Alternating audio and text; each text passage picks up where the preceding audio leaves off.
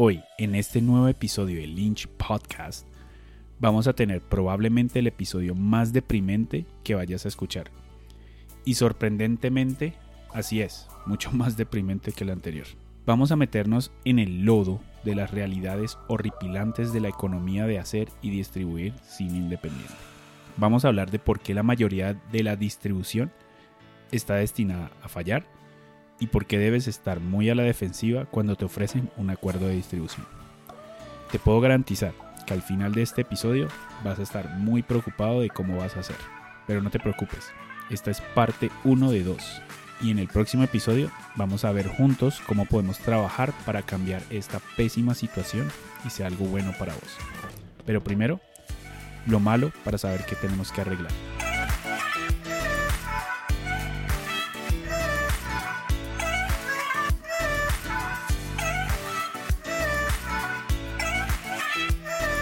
Bienvenidos a Lynch Podcast. Soy Marco Vélez Esquivia, soy el director de la película colombiana Afuera del Tiempo y creador de este podcast. Antes de hablar del tema de, de, hoy, quiero hacer una nota no patrocinada porque quiero usar este espacio para recomendar empresas y servicios que pueden ser de ayuda para sus películas y sus contenidos. Pues por ejemplo, toda la música que has escuchado en los episodios del podcast hasta ahora y que voy a seguir usando viene de una plataforma que se llama Artlist.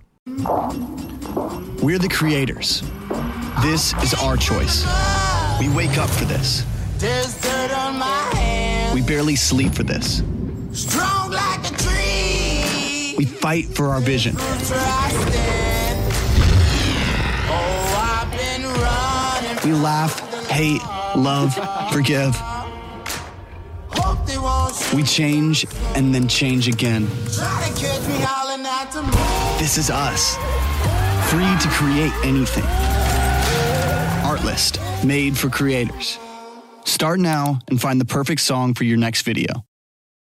El episodio de hoy es básicamente una mirada a las razones de por qué hacer y distribuir cine independiente es raramente una empresa con utilidades. Y también vas a ver por qué muy pocos directores y productores pueden hacer su sustento completo dentro de este ecosistema. Es importante tener en mente que todo esto es desde la perspectiva del cineasta. En realidad, hay una industria bastante robusta alrededor del cine independiente, el cual comprende desde distribuidores a agentes de ventas, a festivales y concursos. Pero para nuestro propósito, estamos interesados en cómo esta economía impacta a las personas que realmente están creando lo que hace que esta industria pueda trabajar y existir. Y la única cosa que debemos dejar claro antes de empezar es que a pesar que todo esto es realmente deprimente, es súper importante que escuches esto y lo entiendas, porque nunca vamos a ser capaces de arreglar esta industria y la cultura que está a su alrededor si, no hacemos, si nos hacemos los ciegos y los sordos ante las realidades económicas. Metámonos de lleno en este problema. Primero lo primero, y, y probablemente lo más obvio, hacer cine es el medio artístico más costoso que existe. Comparado con cualquier otro tipo de medios artísticos, cuesta una gran cantidad de dinero hacer una película. No tiene que costarlo, por supuesto, como pasa en el mundo del microcine. Pero cuando no estás haciendo los blockbusters, hacer una película toma una gran cantidad de energía colaborativa y de recursos para pasar de idea a producto terminado. Y lo que tiende a suceder es que a medida que tu visión se va aumentando, muchas veces el presupuesto requerido para hacer esta visión o esta nueva visión crece aún mucho más. Y esta es una de las razones de por qué los directores y productores terminan con muy poco porcentaje sobre su propiedad intelectual. Ellos necesitan dineros exteriores, plata exterior a ellos, para poder hacer su película una realidad. Al hacer eso, ellos dramáticamente diluyen su porción de la torta. Es algo que simplemente sucede. Es un intercambio que muchas personas acceden. Y solo como un comentario adicional, es que muchas veces la mejor forma de atraer y conseguir dineros de estos inversionistas o fondos es hacer que tu película tenga que ir hacia un mercado más masivo en vez de un nicho muy específico. En unos minutos te voy a decir por qué alejarte de un nicho de mercado puede ser el problema principal cuando se trata de hacer ingresos para tu proyecto. Pero lastimosamente, todavía no estamos en este punto. El siguiente punto puede ser un poco más deprimente. Hacer películas toma una eternidad. Es de los medios que más consume tiempo para hacer. Fácilmente puede tomar de dos a tres años para pasar desde concepción hasta lanzarlo al mercado. Y la mayoría de las veces toma muchísimo más tiempo por los diferentes obstáculos que se presentan en una película. Ahora, si tienes dinero de un inversionista o un fondo para pagarte y pagar a tus colaboradores un salario por todo este tiempo, esto es fantástico. Pero la gran mayoría de cineastas independientes, especialmente los que vivimos en el mundo del microcine, definitivamente no tenemos este lujo. Por lo que tenemos que encontrar otras formas de podernos sustentar mientras hacemos nuestro proyecto. Y es por esto que muchos cineastas independientes hacen freelance y trabajan para otras producciones, o trabajan en cafés o enseñan en universidades. Básicamente cualquier cosa que puedan hacer para poder sobrevivir. Y esta es la razón 2, porque la economía del cine no está de tu lado. Hacer cine toma absurdamente demasiado tiempo. Ahora vamos a meternos en la arena de, lo macro en términos de cómo el cine es percibido en la economía en general. Una cosa es que necesitas saber es que todas las películas son una mercancía. El precio de una película se encuentra entre 2 a 10 dólares. Y para una película que va dirigido a un mercado masivo, algo que llama la atención al público general, es increíblemente difícil de romper esos límites de precio, ya que es un mercado de mercancías donde usualmente la opción más económica es la que gana. Aquí va otra faceta de, este problema, de esta problemática. Gracias al bajo costo de comprar una película y el extremado alto costo de producción y de marketing, tradicionalmente debes vender una gran cantidad de unidades para poder solo recuperar la inversión y ni siquiera pensemos en hacer una utilidad. Y para meterle más, más el dedo en la llaga, en esta situación en la que nos encontramos, la mayoría de las personas no están pagando por películas directamente, gracias a Netflix, YouTube, HBO, Facebook y muchas más plataformas que consumen nuestro tiempo. El mercado se ha convertido muy saturado con mercancía audiovisual gratis o, muy bajo, o con muy bajo costo. Mucha gente no ve ninguna razón para sacar su tarjeta, su billetera y pagar por simplemente por una sola película. Simplemente ya no sucede como antes. Pero en términos del cine independiente, si estás intentando hacer una película para las masas, como estábamos hablando anteriormente, por definición estás compitiendo por atención al igual que todos los grandes jugadores en este nivel de mercado. En el mundo actual de la economía moderna, la atención es el recurso más valioso y el más escaso. Estas corporaciones están gastándose literalmente billones de dólares en contenido que es bastante flashy con publicidad y algoritmos para ganar la mayor cantidad de este recurso. En este ecosistema, digamos que tu película independiente súper pequeña, con la cual estás intentando llegar al público más masivo posible, realmente no tiene muchas posibilidades de ganar la atención necesaria para hacerte generar, para hacerte generar los ingresos que necesitas. Hoy en día, muchos directores y productores están optando por una distribución DUI, Do It Yourself.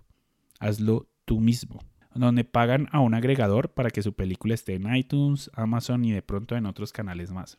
El pensamiento detrás de esto es que apenas la película esté en uno de estos canales, con un poquito de marketing y publicidad, el dinero va a llegar en grandes cantidades. Pero créanme, esa es realmente la excepción. Lo primero que debes considerar son los costos de estas plataformas. Si estás vendiendo tu película en iTunes, ellos toman entre el 30 y 40% de cada venta y alquiler. Creo que es 30% si es venta y 40% si es por alquiler. Lo mismo sucede con Amazon. Y si terminas haciendo streaming por Amazon, vas a conseguir entre 4 y 10 centavos de dólar por cada hora de tu contenido que haya sido visto. Y la otra cosa que es muy cierto de Amazon es que son notorios por cambiar las condiciones y quitar películas de su plataforma de su plataforma sin avisar y sin decir alguna razón en particular de por qué están haciendo esto. En verdad, esto ha sido una gran noticia en el 2019, porque ellos quitaron varias películas durante el año que estaban yéndoles muy bien en la plataforma dentro de su nicho de mercado y estaban realmente haciendo ingresos interesantes para sus creadores. Y así, de la noche a la mañana, Amazon decidió cambiar la repartición de los ingresos de las ventas y alquileres sin alguna explicación. Entonces, eso es algo para tener en mente cuando estás pensando en plataformas como Amazon. Tú no eres dueño del canal de venta. Tú no haces las reglas y ellos pueden sacarte en cualquier momento. Pero quizás el problema más grande al recaer en estas plataformas es que vos, el cineasta, no es dueño de la relación con el cliente. La plataforma es dueña de esa relación. Todas estas plataformas son básicamente como una caja negra. Tú pones todo tu trabajo y a veces al otro lado sale dinero. Pero hay cero transparencia a lo que sucede internamente. Esto es solamente una faceta de la economía con estas plataformas externas. Ahora, cuando le metes publicidad a esta mezcla, comienzas a ver por qué la economía de distribuir directamente se ve tan desalentador. Muchos directores piensan que si ellos simplemente pueden lograr tener sus películas o contenidos en estas grandes plataformas como iTunes y Amazon, ellos van a ir y comprar unos ads en Facebook y van a comenzar a generar un gran ingreso. Ahora, hace unos 5 años o de pronto hasta 10, eso hubiera sido posible. Pero gracias a que los costos de esta publicidad están aumentando, este no es realmente el caso.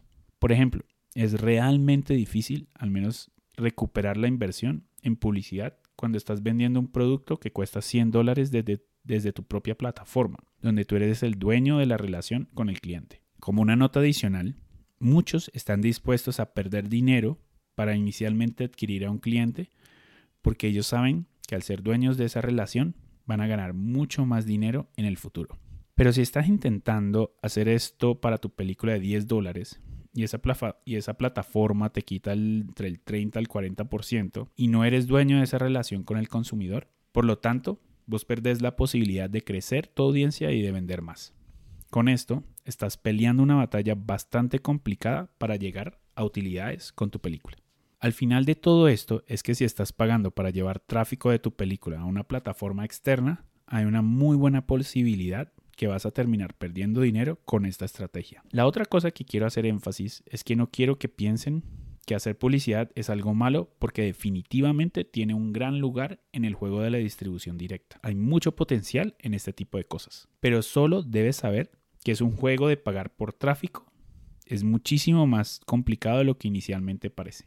Entonces, basados en todo esto, estoy seguro que puedes ver por qué los distribuidores han sido una pieza esencial de este rompecabezas por tanto tiempo. Ellos esencialmente toman la película de tus manos y se encargan de todo esto de la economía complicada de una forma muchísimo mejor que lo que podrías hacer, ¿cierto? Al menos esa era la idea.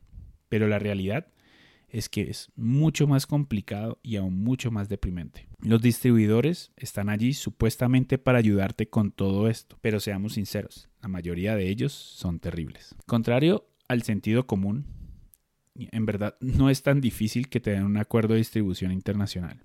O sea, no tienes que hacer una película que parezca una película y llevarla a unos festivales y mercados y este tipo de eventos. Y si haces eso, las probabilidades son bastante altas donde vas a recibir algún tipo de ofertas o en muchos casos varias. Y muchos, muchos productores saltan felices por estos acuerdos. Creo que eso sucede en parte porque en la cultura dentro del cine independiente hemos creado como un indicador de éxito el recibir este tipo de ofertas.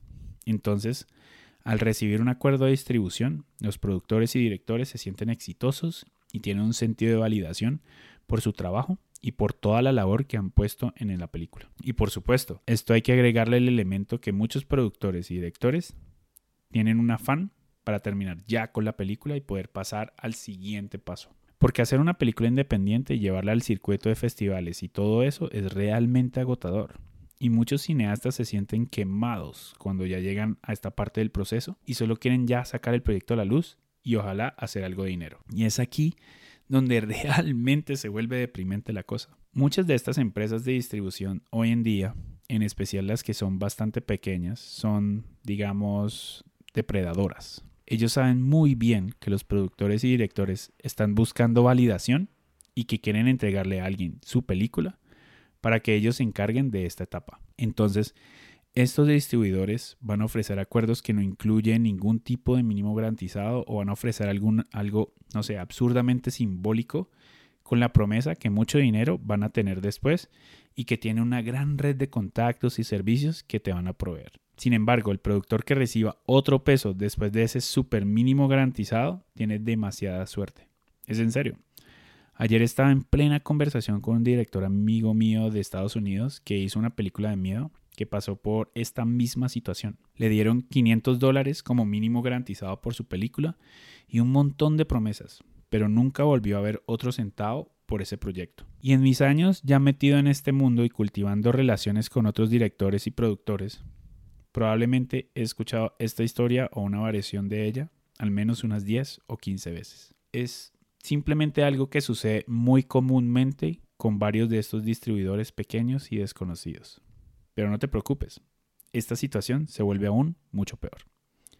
En muchas ocasiones hay cero transparencia en lo que una compañía de distribución está haciendo para mercadear y vender tu película. Entonces, lo que hacen es que van a crear materiales de marketing y campañas que nunca probarías para tu película y varias veces venden la película con elementos y promesas que no son ciertas simplemente para hacer que la gente vaya a verla. Obviamente cuando el producto no da lo que está vendiendo que es, los resultados pueden llegar a muchas malas críticas de la película, lo cual puede afectar tu habilidad de generar utilidades en el futuro. De pronto, uno de los mejores ejemplos es una de mis películas favoritas del 2011, que es The Tree of Life, de Terrence Malick. Si nos basamos en la publicidad de la película y su tráiler, la mayoría de la gente pensó que iba a haber un drama familiar protagonizado por Brad Pitt. Pero cuando ellos llegaron a la sala de cine, se encontraron con explosiones cósmicas y dinosaurios y un voiceover existencial. Básicamente, Terrence Malick siendo Terrence Malick. Algo que hay que notar, sí, es que esa película no es para todo el mundo,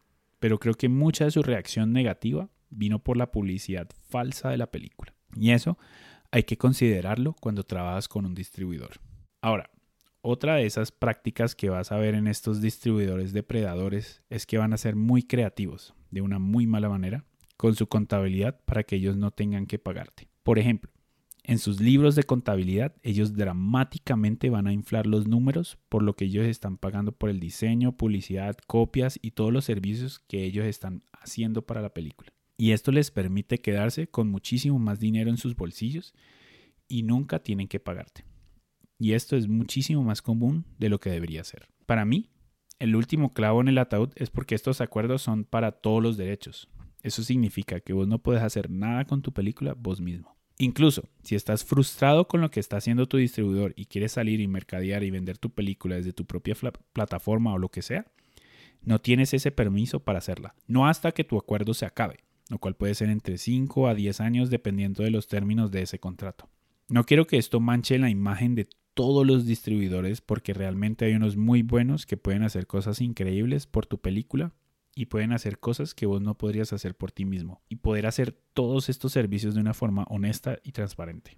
Pero de nuevo, en este punto de mi vida he visto y escuchado demasiadas historias de horror donde los cineastas están siendo aprovechados por distribuidores sin escrúpulos, lo cual creo que es importante informar de estas realidades para que cuando te lleguen te llegue una oferta lo veas con verdaderos ojos y puedas evaluarlo de una mejor manera. Antes que terminemos este episodio, lo que quiero ofrecerte son dos consejos sencillos en el caso que te ofrezcan un acuerdo de distribución como estos que discutimos anteriormente. La primera cosa es obvia. Haz tu investigación y mira si entiendes a la perfección cada punto de lo que está en el contrato. Pregunta sobre cómo ellos piensan mercadear tu película y cómo ellos piensan reportarte de todo lo que está sucediendo con tu película. Y si en algún momento te sientes confundido por cualquier cosa, busca un abogado que lo lea por vos. Compra una hora de su tiempo y asegúrate, que sepas en qué te estás metiendo. Y segundo, creo que esto es lo más importante, busca otros directores y productores con los que ha trabajado este distribuidor. Muchas veces lo encontrarás directamente en la página web del distribuidor y lo vas a poder contactar a través de sus redes sociales o email o lo que sea. Y ellos te van a decir exactamente cómo fue su experiencia con respecto a los servicios que recibieron de ese distribuidor. Si haces eso varias veces con varios directores y productores, muy rápidamente vas a tener una idea más clara de lo que te estás metiendo con esa compañía. Pero ok, creo que lo voy a dejar allí por hoy. Creo que es la cantidad máxima de ansiedad que podemos tener en un podcast. Y de nuevo, hay muchísimas cosas que no cubrimos aquí como trabajar con agentes de ventas y representantes de productores, repartiendo los derechos de tu película y licenciándolas a varios territorios. Pero digamos que generalmente estas cosas no cambian realmente para el director. Puede haber algo de dinero en estos procesos, pero normalmente sigue siendo una pelea perdida para vos. Entonces, Estoy seguro que estás comenzando a ver por qué la mayoría de las películas independientes nunca llegan a recuperar su inversión y dar utilidades, y por qué un porcentaje minúsculo de estos cineastas independientes son capaces de poder vivir haciendo sus películas. La economía de toda esta cosa, al menos en el, en el ecosistema tradicional, son un verdadero mierdero. Pero como mencioné al principio de este episodio, hay una variedad de formas para cambiar esta mala economía a tu favor. Y eso es exactamente de lo que vamos a hablar en el próximo episodio de Lynch Podcast.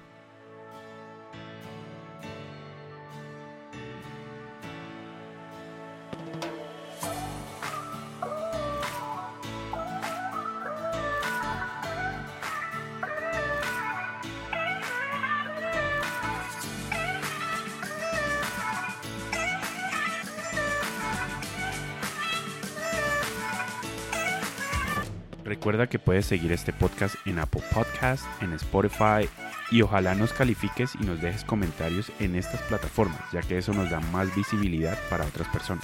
Si quieres más contenido adicional a este podcast, puedes visitar nuestro blog en lynchanima.com slash blog y encontrarás una gran cantidad de artículos relacionados sobre cómo hacer cine. También te puedes suscribir a nuestro newsletter, donde recibes al email los últimos episodios del podcast, así como los artículos más destacados del mes de nuestro blog.